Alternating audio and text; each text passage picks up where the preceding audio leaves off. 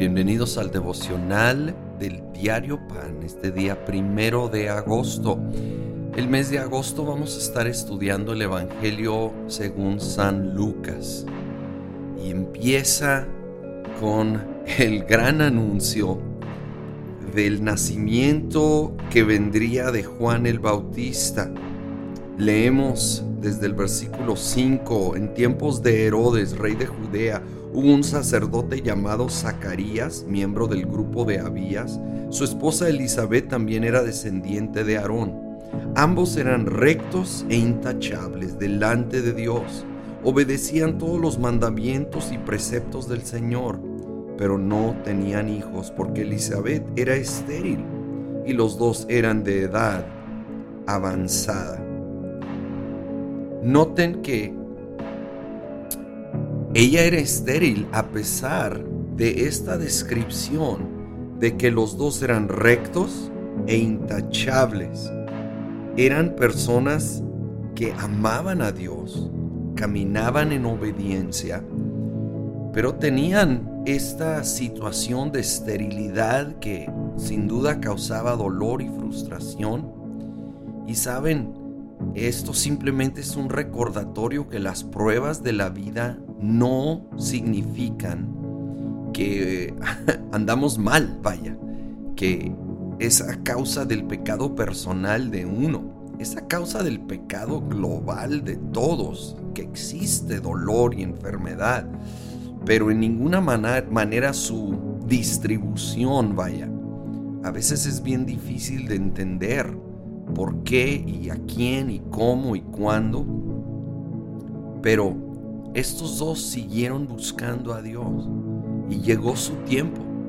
Llegó el tiempo de ese embarazo milagroso. Ella pudo dar a luz a pesar de ser de una edad avanzada y no a cualquier hombre, a un profeta, Juan el Bautista. Pero eso es poco comparado con el otro nacimiento que se anuncia aquí en Lucas capítulo 1. El, el anuncio sobre todos los anuncios del ángel Gabriel avisando a María que tendría a un hijito siendo virgen. Y obviamente este no solo sería un profeta, sino el hijo de Dios. Y cuando se lo dice, leemos en el versículo 34, ¿cómo podrá suceder esto? le preguntó María al ángel, puesto que soy virgen. El Espíritu Santo vendrá sobre ti y el poder del Altísimo te cubrirá con su sombra. Así que al santo niño que va a nacer lo llamarán Hijo de Dios. También tu parienta Elizabeth va a tener un hijo en su vejez. De hecho, la que decían que era estéril ya está en el sexto mes de embarazo, porque para Dios no hay nada imposible. Aquí tienes a la sierva del Señor, contestó María, que él haga conmigo como me ha dicho. Con esto el ángel la dejó, o el ángel se fue. Y como he comentado en otras ocasiones, es solo una breve narración, el ángel se fue pero realmente hay una lección aquí. Dios da una palabra y luego su presencia visible manifiesta, no está allí.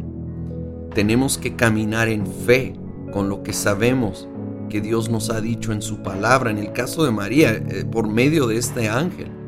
Pero tal vez ella hubiera anhelado, oye, ¿no puede venir el ángel y decirle a mis padres que esto es realmente de Dios y que yo no me adelanté al matrimonio, que sí soy virgen y Dios ha hecho esto. No pueden decirle a todos los del pueblo porque obviamente va a haber muchos chismes y rumores, pero no es así la vida.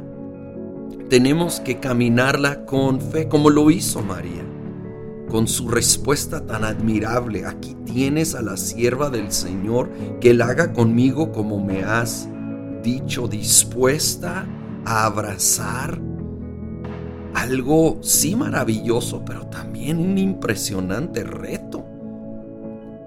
Y me encanta la frase tan breve ahí en el 37, pero tan poderoso, porque para Dios no hay nada imposible. Lo que estés enfrentando hoy, camínalo con fe porque para Dios no hay nada imposible. Te creemos, Señor, abrazamos tu palabra y tus propósitos en el nombre de Cristo Jesús. Amén.